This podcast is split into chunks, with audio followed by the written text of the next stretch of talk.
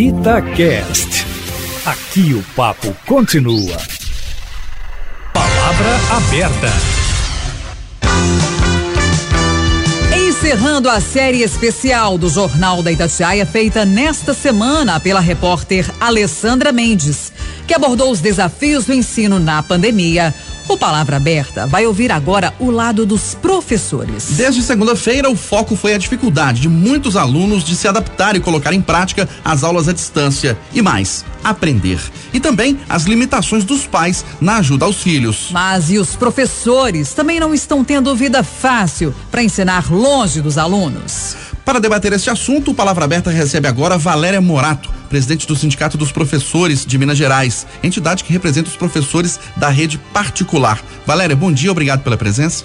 Eu que agradeço. Bom dia a todos os ouvintes. Bom dia, Eustáquio. Bom dia, Kátia. Seja bem-vinda, professor. E para representar os professores da rede pública, estamos recebendo Denise Romano, que é coordenadora geral do Sindiúte. Seja bem-vindo à Palavra Aberta. Muito obrigada, Kátia. Bom dia. Muito obrigada, Eustáquio. E um bom dia aos ouvintes da Rádio Tatiaia. Vou começar então pela Denise, falando do ensino remoto na rede estadual. A sua avaliação é positiva, é negativa? O que nós temos visto, primeiro, é um espiral de exclusão, porque todas as questões são feitas pela internet é, o, o, aplicativo, as informações, a divulgação do processo. Então, quem não tem acesso está excluído desde o início. E tem uma outra questão também que é importante, e aí nós estamos aqui para falar do ponto de vista do professor. O professor está esgotado, porque o trabalho remoto, ele não tem referência de horário, ele não tem referência de jornada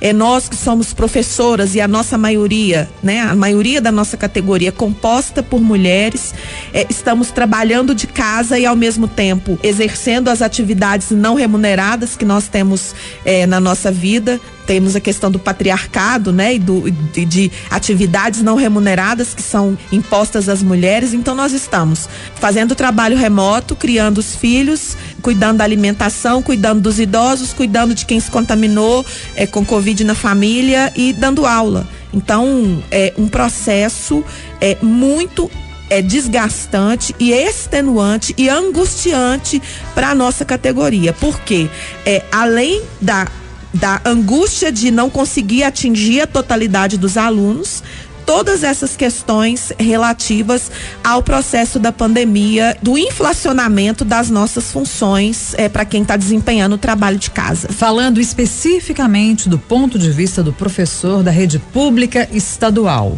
Hoje, o que se tem diante do quadro da pandemia é a possibilidade do ensino remoto. Qual seria a alternativa diante das dificuldades que você está apresentando? Bom, acho que primeira questão, é, é, e aí a pergunta, ela, ela precisa ser feita é, Kátia, é uma pergunta muito pertinente, mas eu acho que ela também precisa ser feita é, para quem faz a política de gestão. Se o Estado queria, se o Estado pretendia minorar os danos da pandemia através de um ensino remoto, eh, não presencial, a primeira coisa que deveria ter sido feita era a democratização do acesso à internet, para que a mãe eh, não fosse a responsável por mediar o processo de ensino-aprendizagem. Eh, muitas famílias têm um aparelho de celular em casa que é compartilhado por várias pessoas. Então, um aluno, uma família, um aparelho, três alunos da rede estadual que precisam acessar o aplicativo ou que precisam ter acesso à videoaula através do, dos canais do YouTube, porque a Rede Minas não pega na sua, não tem alcance no seu município. Então, a primeira questão deveria ter sido a democratização das ferramentas de acesso à internet. E acho que essa era, a primeira questão que deveria ter sido feita pelo Estado.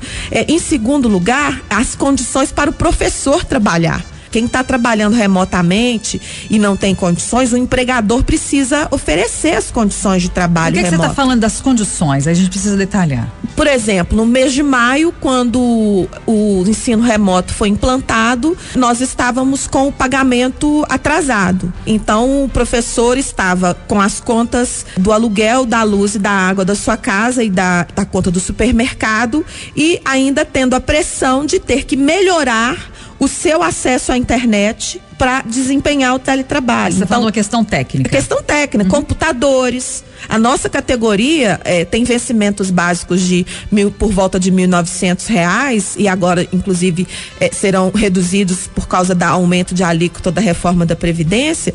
A nossa categoria, nós fizemos uma pesquisa, 60% da categoria acessa as ferramentas do Estado pelo celular, porque não tem microcomputador ou não tem um notebook. Além disso, é, a conta da, de luz é, são questões muito concretas. A conta de luz da casa do professor tem uma aumentou porque ele fica conectado. Quem tem computador, obviamente, quem tem celular também, né? Porque a, a bateria até até des, é, vicia, né? Vamos falar no português bastante claro para as pessoas entenderem. Né? Tem que ficar ligado na tomada o dia todo para não perder dados. Mesmo assim perde, né? Porque a capacidade é, de memória dos aparelhos também depende, né, do volume de mensagens e de informações que você precisa disponibilizar, ou baixar, ou fazer download.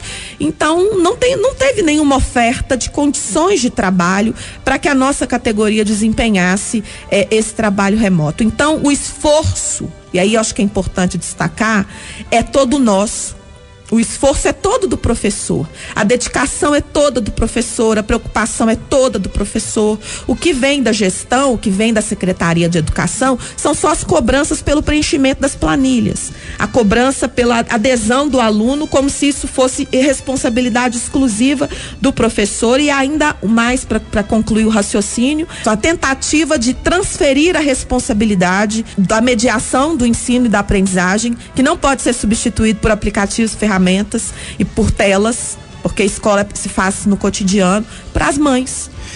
Do ponto de vista agora das escolas particulares, dos professores da rede particular Valéria Morato, as angústias, os questionamentos são os mesmos da Denise Romano em questão técnica, em questão de a pressão sobre o professor? São bem parecidas, se não idênticas, vamos dizer assim. Primeiro, eu gostaria de ressaltar que a pandemia ela desnuda ainda mais essa diferença social, esse fosso que há entre os diversos segmentos da sociedade, principalmente em Minas Gerais. Nós sabemos o tamanho de Minas Gerais e sabemos que não é possível fazer é, uma mesma política para aqueles moradores do centro de Belo Horizonte e para aqueles lá do Vale de Jequitinhonha. Então, você está precisa... falando que você está falando que há desigualdades, inclusive entre aqueles que podem pagar claro, pelos estudos. Claro, inclusive entre aqueles né? E desigualdades de todos os níveis, né? Não só de acesso, mas também de possibilidade é, vamos dizer, humana de acompanhamento do que foi exigido nesse momento. E tem né? desigualdade entre os professores também? Tem professor que tem uma condição maior dentro de casa, claro. tem um notebook, um celular de última geração, acesso à internet, do que outros? Se sim, eu, eu posso dizer por mim né?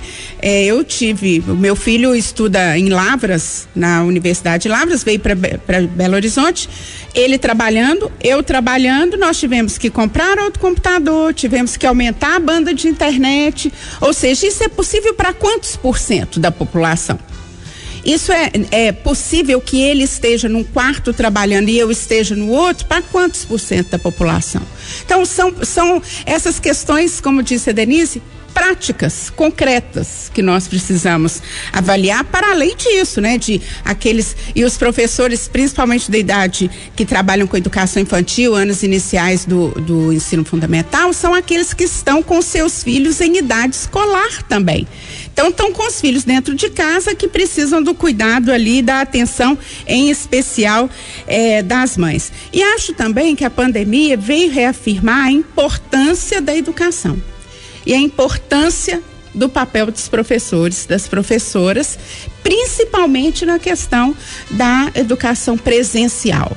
Se tem alguma coisa que a gente pode tirar de proveitoso, talvez seja isso. Né, que a educação se faz presencialmente, com o papel e com o preparo do professor. Que eu entendo, Eustáquio e Kátia, que nós estamos numa guerra. Numa guerra diferente não é uma guerra de armas de fogo, mas uma guerra. E numa guerra, o que, que nós precisamos? Ficar em casa, nos preocupar com a vida, nos preocupar em sobreviver. Nessa guerra que nós estamos vivendo aí, que estamos passando de ficar em casa, o que nos possibilita, né, o que é possível nesse momento é o ensino remoto. Agora, como é que se dá esse ensino remoto? Eu tenho dito em todos os lugares, né?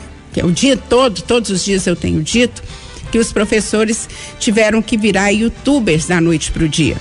Porque, é, além do que você diz, Kátia, nós temos professores que não sabiam, isso é realidade, gente, não sabiam fazer uma selfie e de repente tem que operar, dar aulas, gravar.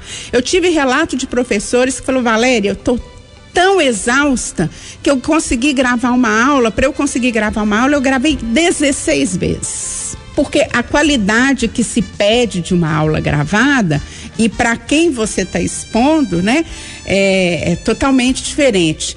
Outros dizem o seguinte: é, para eu ter silêncio para gravar, eu só posso trabalhar de madrugada, que é quando os meus filhos dormem. Então, existem todos esses elementos que não são levados em conta, que são desconsiderados. Mas qual seria Ô, Valéria, a solução? Já que é. o mundo, assim, o Brasil, na verdade, foi pego de surpresa. A OMS declarou a pandemia numa semana, na outra semana tivemos que fechar todas as escolas. Qual seria a solução, então? Ou quais alternativas diante disso? Eu não estou dizendo aqui, eu, eu inclusive disse que o que nos é possível é o ensino remoto. O que não é possível é exigir que o ensino remoto ou que o trabalho do professor de, pela via remota tenha a mesma o mesmo resultado da via presencial. Mas aí esse ensino remoto teria validação se essa qualidade não fosse exigida? É, para qual escola nós estamos falando? De qual para qual escola nós vamos voltar? É para aquela escola que enxerga o aluno como caixinhas? Que aqui é a caixinha da matemática, aqui é a caixinha do português, aqui é a caixinha de ciência, ou o aluno na sua completude? Tá valendo a pena, Valéria, esse ensino remoto? Para quem? porque tá valendo a pena, porque o vínculo afetivo, os alunos querem ter o vínculo, mesmo que a distância, eles querem manter esse vínculo com os colegas, vendo os colegas à distância se relacionarem. É importante. Pela parte humanitária ali desse contato, é muito importante. Aí eu volto a dizer: nós temos parâmetros curriculares nacional que é de um ciclo inteiro. Então, nós não precisamos ter no primeiro ano aqueles conteúdo, ele pode ser ao longo. Então, o que eu trabalhei nesse ano remoto, de forma remota, eu posso trabalhar, eu posso adequar e ver quais são, o que que eu consegui fazer aí dentro dos parâmetros. Agora, para isso, por óbvio, precisa haver uma reorganização desse espaço escolar, não só pelos professores. Ô Valéria, precisa do... haver pelo, pelo coletivo que organiza ou que faz a gestão da educação, que no caso é o MEC, a Secretaria de Educação. Ô Valéria, mas é, é, do ponto de vista humanitário, você está dizendo que esse momento é muito válido. Sim. Né? Agora vamos falar de um outro lado, digamos assim, o mais concreto, ou vamos falar de resultado. Ah, a pessoa, o estudante vai precisar é, fazer o Enem, notas, aprovação, etc. Tá valendo a pena? Não sei te dizer porque existem essas diferenças. Você acredita existem que aqueles... conteúdos mais complexos deveriam ser suspensos e por enquanto ficar com a parte que é possível fazer de maneira remota e os conteúdos complexos depois presencialmente ou não? Não, eu, eu quero é, reafirmar. Depende, porque os alunos são diferentes, têm possibilidades diferentes, têm locais diferentes, assim como os, os, os professores. Então, o que nós precisamos oferecer é oferecer. O diagnóstico e a cobrança é que precisa ser diferente.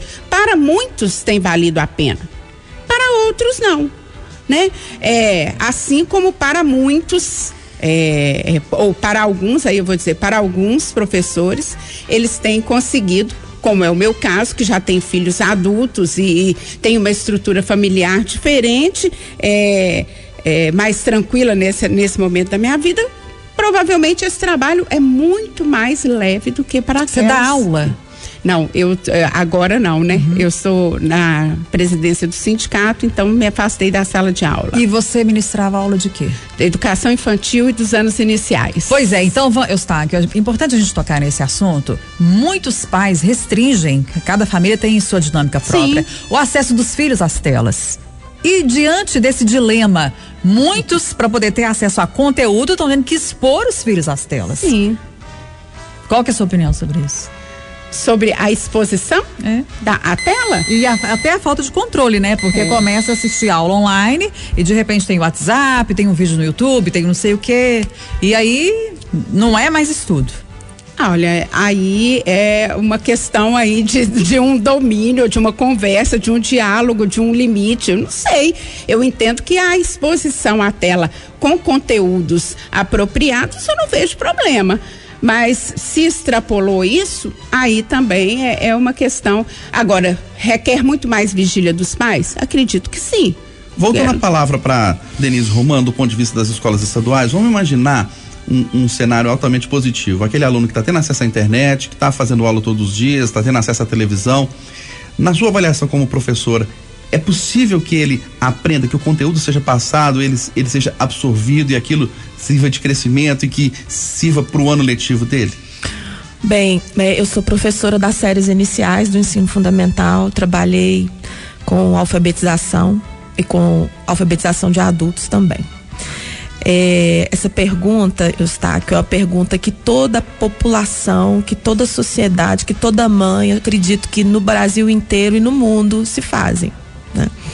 É, eu vou te dizer que a, a educação, é, se a educação fosse resumida a simplesmente conteúdo, É isso. eu te diria que é, a, a, a entrega do conteúdo, e aí vamos é, colocar bastante aspas na palavra entrega do, do conteúdo, para quem tem acesso, ela está acontecendo. Mas se a educação se resumisse a isso, nós não precisaríamos de escola. Nós não precisaríamos da presença da, da professora, nós não precisaríamos da professora mediando o processo de letramento, que é o, o, o que a gente eh, inicia no processo de alfabetização. Então, a escola não pode ser encarada eh, como simplesmente reprodutora ou transmissora de conteúdo. Isso é uma, é uma questão que é, é, é de formação de professor, inclusive, né? A gente discute isso muito na universidade, a gente é. discute isso muito quando estuda as teorias e tudo. Então a escola não é um espaço só disso, né? É, é também de construção de conteúdo, de aprendizagem do ponto de vista eh, do conteúdo, mas não é só isso, não se resume a isso. E a pandemia, sabe, Kátia, estava falando aí sobre a questão do acesso à tela, e a pandemia serviu para explicitar o que já acontecia e que muitos de nós e aí eu tô falando como mãe também, às vezes não prestavam atenção. Porque nós estamos envolvidos com o nosso trabalho, eh, os nossos filhos nas suas atividades e às vezes é mais fácil deixar por conta de, ah, tá fazendo atividade, tá estudando, mas não vai lá fiscalizar para ver que tipo de acesso ou que tipo de, de, de, de conteúdo está sendo é, visto. Então isso só desnudou, na, na minha opinião. Mas, Denise, não, não tinha outra alternativa a não ser o ensino remoto? Nesse Bom, momento? é, nesse momento, eu, eu penso que os prazos, nós já dissemos isso, os prazos podem ser repactuados, sabe? A vida não pode. Às vezes as pessoas é, nos encaram é, ou olham para nós como sindicato e só se lembram de quando nós fazemos greve ou luta corporativa. Nós iniciamos de fato o ano numa greve é que é, não teve o seu desfecho por causa da pandemia. Ô, Denise, desculpa te Tudo bem, interromper, tudo bem. mas é importante a gente abordar com você uma questão aqui que a gente já está caminhando para o encerramento. Você, como professora e alfabetizadora, é possível ensinar uma criança a ler e escrever no ensino remoto?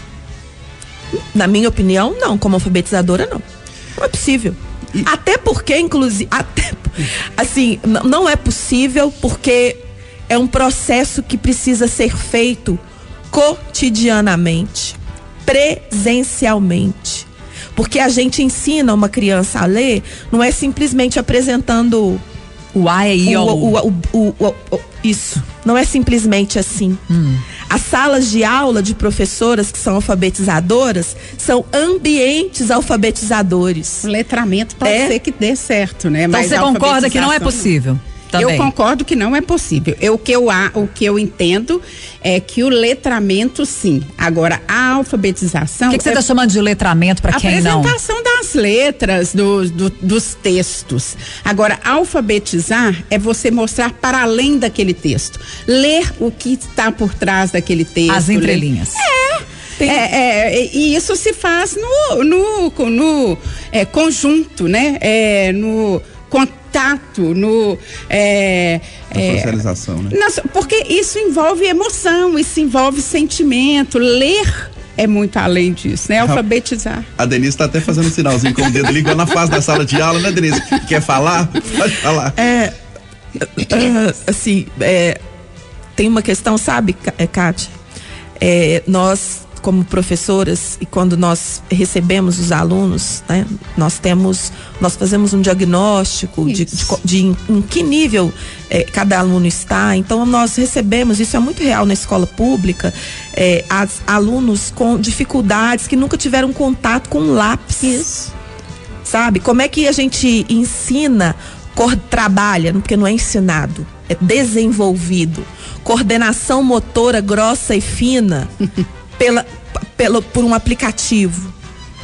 Sabe? Como é que nós vamos é, ensinar a criança a fazer o movimento de pinça para você pode até ensinar, básica. mas você não consegue ver se ele está fazendo certo. Bem, Ô, Denise, então, mas então, aqui então, para concluir, assim, a, a, alfabetização neste momento, ela tinha que estar tá suspensa?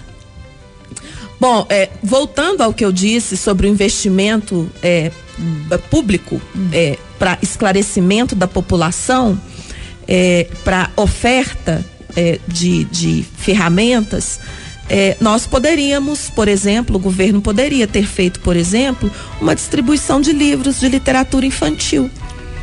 Ah, a criança não sabe ler, mas ela vai ter contato com as letras, ela vai ter contato com, com, com, com as palavras, ela vai visualizar. Poderia ter sido feito isso. Agora, o que, o que é, é, é preocupante, acho que é, é angustiante para as mães que têm crianças em fase de alfabetização e, e ficam preocupadas porque é, a alfabetização não aconteceu, porque essa, essa é a questão, né? É, nós temos saídas que podem ser repactuadas. Pois é, o que não é possível, o que não é possível é estabelecer esta metodologia como a, a correta de é, desse tipo de interação sem a mediação de uma professora, é, que, não, que, que não acontece através do ensino, pelo menos na rede estadual, não acontece assim. Né? Não é, a, professora, a professora não fica lá é, disponível, é, não acontece dessa forma. Acontece com material impresso, com material, né? com, com as, as videoaulas, que não tem interação absolutamente nenhuma. Né? Não tem na videoaula, a criança não pode. Tô com o dedo levantado aqui, tá, gente? Na videoaula, a criança não pode levantar a mão é, uhum. para perguntar, vamos dizer assim. Mesmo que tenha ferramentas de interação.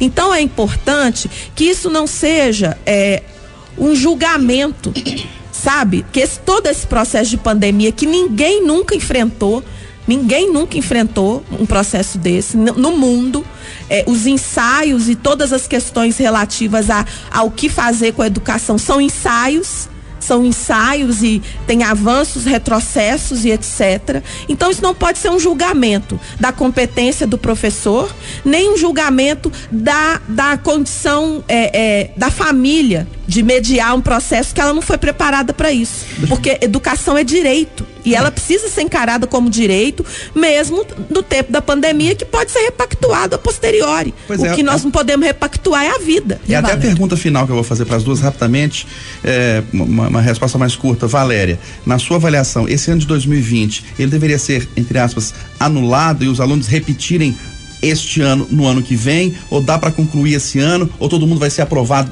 passar para a série seguinte automaticamente? É, eu não quero, eu não quero é, fazer essa resposta dessa forma porque não é assim que eu acredito tá? Uhum.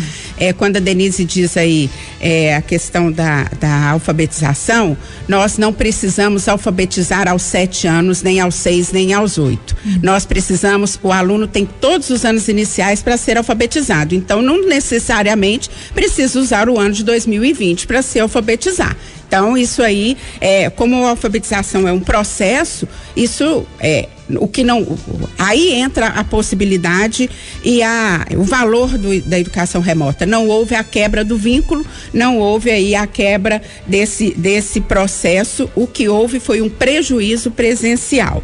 Eu não acredito que haja a necessidade de um rompimento se há, ou de dizer que a escola, o ano 2020 foi é, jogado fora, vamos acabar ou vamos jogar para frente. Repactuar, eu acho que se nós estivéssemos aí numa greve, né, vamos dizer assim, a gente poderia repactuar e agora também nós podemos repactuar. E na sua opinião, né? Denise Romano? Bem, primeiro agradecer a oportunidade, as suas considerações finais. É, dizer que é, o país o Brasil foi um dos últimos países a entrar na, na pandemia, né? Mas não aprendeu é, com, com, com, os erros dos outros, vamos pensar assim. Em relação ao que fazer é, para o ano letivo de 2020, é, não temos, não tem resposta pronta.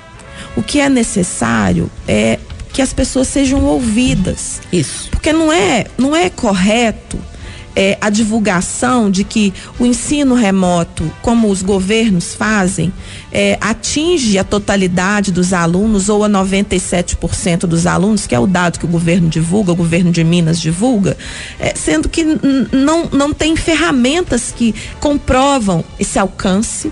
Distribuição de material impresso não pode ser a medida de efetividade de um programa todas as questões podem ser repactuadas e podem ser dialogadas. Mas as mães, eu destaco as mães, porque a maioria das famílias são chefiadas pelas mães, né? As mães estão angustiadas, porque não têm respostas concretas. Nem de nós. quem deveria, mas de quem deveria dar Sim. a resposta concreta, que é o que é que são que é quem oferta política pública. Nós estamos encerrando o Palavra Aberta de hoje. Recebemos aqui Denise Romano, coordenadora geral do Sindiute. Muito obrigada pela sua presença. Bom dia. Obrigada, bom dia. Recebemos também Valéria Morato, presidente do Sindicato dos Professores de Minas Gerais, entidade que representa os professores da rede privada aqui no estado. Valéria, obrigado. Ótimo dia para você. Eu que agradeço, obrigada a oportunidade de estar falando e eu quero encerrar dizendo às mães, como bem lembrou a Denise, que não se angustiem com o tempo. O tempo agora é o que nós precisamos preocupar é com a vida. O tempo e o, o espaço do seu filho se alfabetizar ou concluir o ciclo é, escolar, ele vai ter o seu tempo necessário. 8 horas e 57 minutos e a Secretaria de Estado de Educação enviou uma nota para Itatiaia para comentar as críticas feitas aqui no Palavra Aberta.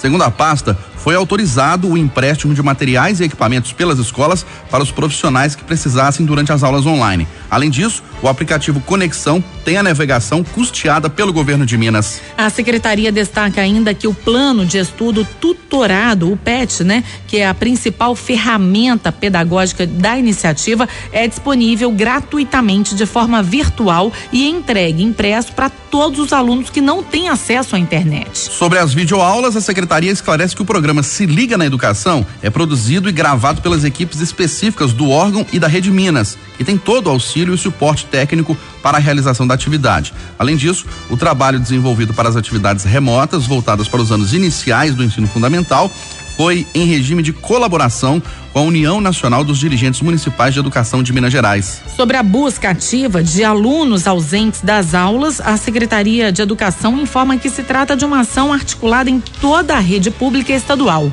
Por fim, a Secretaria de Estado de Educação diz que, com relação ao pagamento dos servidores, a Secretaria de Planejamento informa que, em razão das dificuldades financeiras do Estado, os servidores que estão na linha de frente de combate à Covid-19 vêm recebendo salários em parcela única.